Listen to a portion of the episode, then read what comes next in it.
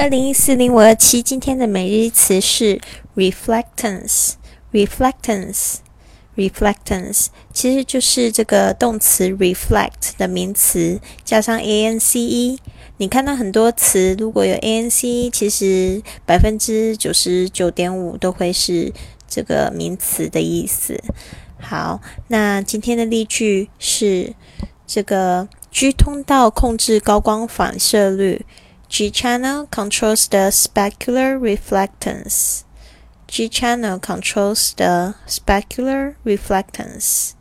Alright，好，听起来都是比较专业的词汇。那但是呢，我们要来先把它简化一下。我们先来看这个 reflect 可以怎么用呢？它其实有一个。 有一个意思就是反映出什么东西，但这个反应它最原始的意思其实就是，比如说光照在水面上面会反射出一个另外一个那种镜面的光芒嘛。但是呢，在这边也可以就是引申为就是反映出什么样的意见。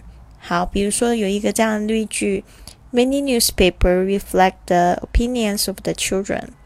Many newspaper reflect the opinions of the children。很多的报纸都反映出这个儿童的意见。好，所以这个 reflect 也可以当反应。